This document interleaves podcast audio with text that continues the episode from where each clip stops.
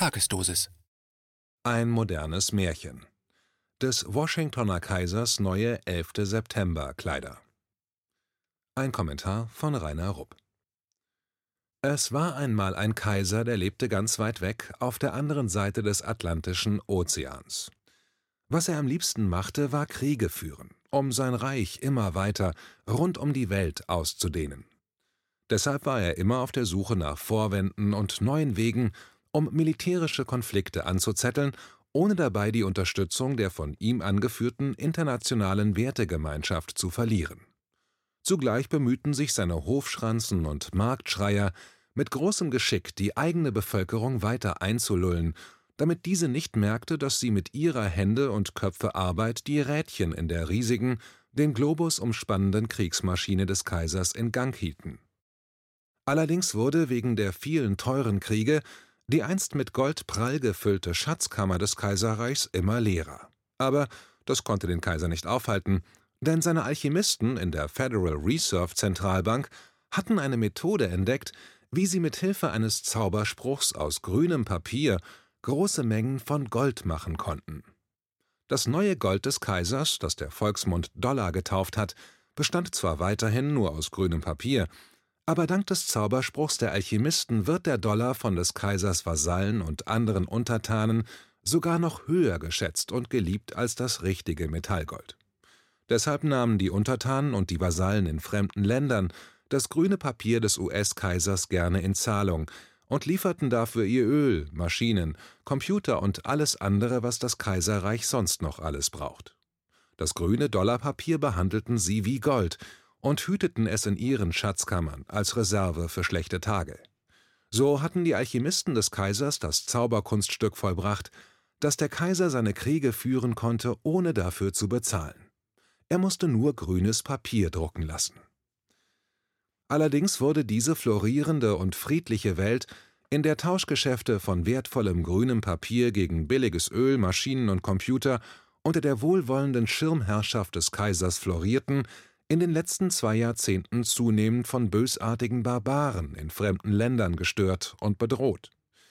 Diese Bedrohung bestand darin, dass die heidnischen Barbaren nicht an die Zauberwirkung des grünen Goldpapiers glauben und sich auch nicht dem gottgleichen Kaiser im fernen Washington unterwerfen, sondern ihre eigene Sache machen wollen.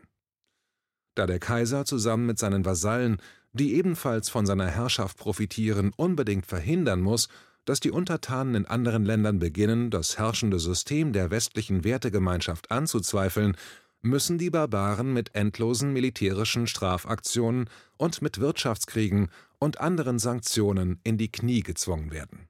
Denn nur so glaubt der Kaiser seine unipolare Hegemonie aufrechterhalten zu können. Bei der Umsetzung dieses Ziels hat vor nunmehr fast zwei Jahrzehnten dem Kaiser ein schöner neuer Gehrock geholfen, den ihm seine Kriegsplaner zum 11. September 2001 geschenkt hatten.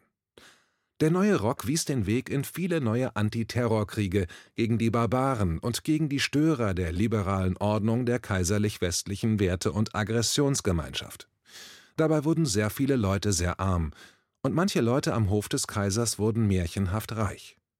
Aber schließlich nach den endlosen Kriegen in Afghanistan, Irak, Libyen, Syrien und vielen mehr oder weniger verdeckten Kriegen im Jemen und vielen afrikanischen Ländern ist heute der 11. September-Rock abgetragen und sieht zunehmend schäbig aus.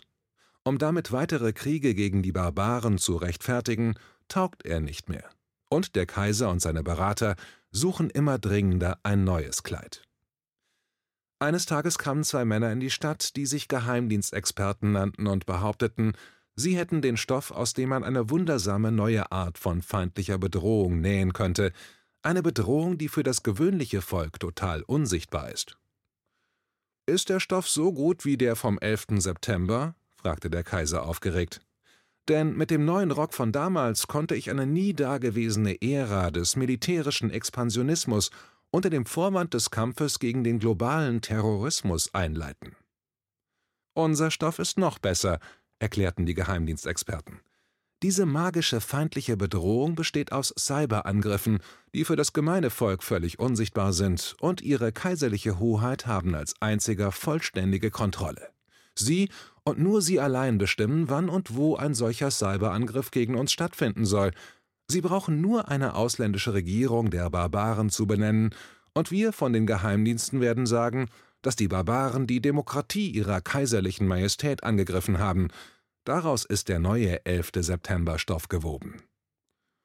Und der Stoff funktioniert auch gegen die Russen? fragte der Kaiser und fügte hinzu, ich mag die Russen nicht. Sie sind bösartig, denn sie wollen einfach nicht meine Weltordnung anerkennen. Auf der Weltbühne widersetzen sie sich immer dreister unseren Interessen und werden zugleich immer freundlicher mit unserem großen anderen Feind. Okay, lasst uns versuchen, aus dem neuen Stoff zuerst einen Gehrock gegen Russland zu nähen. Als nächstes war es dann an der Reihe der Hofschranzen und Marktschreier im ganzen Reich, die sensationelle Nachricht von den frechen Cyberangriffen der russischen Barbaren und das Volk zu bringen und die Empörung über die Manipulationen der US-Präsidentschaftswahl 2016 zur Weißglut zu schüren. Denn die Russen hätten damit den heiligen Gral der amerikanischen Demokratie besudelt und entweiht. Diese unverschämte Aggression der Russen mache unbedingt eine noch aggressivere Reaktion des Imperiums erforderlich, lautete das Fazit der friedliebenden, demokratischen Massenmedien des Kaisers. Daraufhin wurde der Militärhaushalt des Imperiums aufgebläht, internationale Verträge wurden aufgekündigt, militärische Einheiten des Kaisers und seiner NATO-Vasallen einschließlich der Germanen rückten mal wieder bis an die Grenzen der bösen Russen vor – Wirtschaftliche und diplomatische Sanktionen wurden gegen die russische Regierung verhängt, das nukleare Angriffspotenzial des Imperiums und seine nukleare Doktrin wurden der neuen, feindseligeren Haltung gegenüber Moskau angepasst, nur um die wichtigsten Aspekte zu nennen. Und jeder im Volk, der diesen Maßnahmen widersprach, wurde vom Imperium und seinen Hofschranzen als Propagandist der russischen Barbaren diffamiert und aus dem öffentlichen Gedächtnis gelöscht Oh, das klappt ja wunderbar, rief der Kaiser von Washington verzückt. Lasst uns jetzt auch einen neuen Gehrock für Iran und dann auch noch einen für China schneidern. Und schon bald hörte man die Geheimdienstexperten sagen, Russland, Iran und China haben die Demokratie des heiligen US-Imperiums angegriffen. Es ist wie ein weiterer 11. September, nein, sogar schlimmer. Und die Hofschranzen und Marktschreier taten erneut ihren Dienst und die einfachen Massen blickten voller Angst hilfesuchend auf den Kaiser.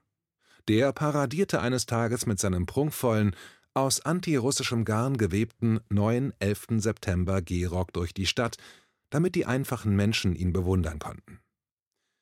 Oh, dieser neue 11. September Gehrock ist noch beeindruckender als der letzte, riefen die Menschen. Ich würde mein Leben gerne in die Gänge der Kriegsmaschine werfen. Gelobt sei unser mächtiger Kaiser. Dann ertönte eine winzige Stimme. Aber der Kaiser hat gar keinen neuen 11. September an. Er ist ganz nackt, rief ein Mädchen. Da ist gar nichts dran. Sofort wurde das Kind als russischer Propagandist gebrandmarkt, zum Schweigen gebracht und von Facebook, YouTube und Twitter verbannt.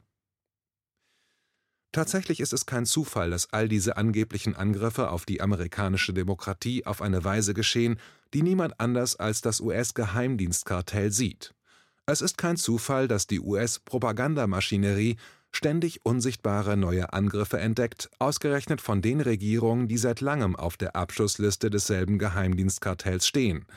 Es ist kein Zufall, dass immer dann, wenn diese angeblichen Angriffe passieren, die harten Beweise, dass sie überhaupt stattgefunden haben, als streng geheim klassifiziert werden. Ausgerechnet das Land, das seit Generationen so gut wie jedes Jahr neue Kriege anfängt und alte Kriege weiterführt, also buchstäblich permanent und weit sichtbar rund um die Welt militärische und wirtschaftliche Kriege gegen andere Nationen führt, ausgerechnet dieses Land behauptet, auf eine Art und Weise angegriffen zu werden, die niemand sehen kann und für die niemand Beweise vorlegen kann.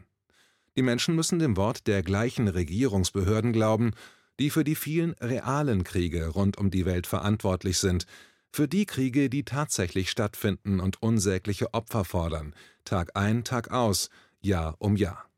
Und die Hofschranzen und Marktschreier berichten über die angeblich unsichtbaren Angriffe fremder Nationen gegen die amerikanische Demokratie mit der gleichen Dringlichkeit wie damals, als am 11. September 2001 die Türme in New York einstürzten, Mit der gleichen Empörung werden die Forderungen nach energischer Vergeltung gegen die schuldigen Russen, Iraner und Chinesen gestellt. Der neue 11. September hat allerdings keine eingestürzten Wolkenkratzer oder Tote und Hinterbliebene vorzuweisen, er ist für jeden völlig unsichtbar, außer für die Geheimdienste, denen wir aufs Wort glauben sollen. Dabei sind es genau dieselben Geheimdienste, die uns in den vergangenen Jahrzehnten ein über ein anderes Mal in immer neue Kriege hineingelogen haben, siehe Jugoslawien, über Afghanistan, Irak, Libyen und Syrien. Die eigentliche Gefahr für das Volk, egal ob in den USA oder in Europa, sind die Geheimdienste CIA, MI6, BND etc., die im Dienst der politischen Kriegstreiber dem Volk nicht existierende Gefahren vorgaukeln und richtige Kriege vom Zaun brechen. Mit Unterstützung seiner Vasallen, auch der Deutschen, hat die US-Regierung Millionen von Menschenleben im In- und Ausland vernichtet oder ruiniert. Daher schadet die US-Regierung dem amerikanischen Volk unendlich viel mehr als Russland, China und der Iran zusammen. Mit der angeblichen Bedrohung der US-Demokratie durch Russland, Iran und China stehen der amerikanische Kaiser und seine europäischen Vasallen nackt da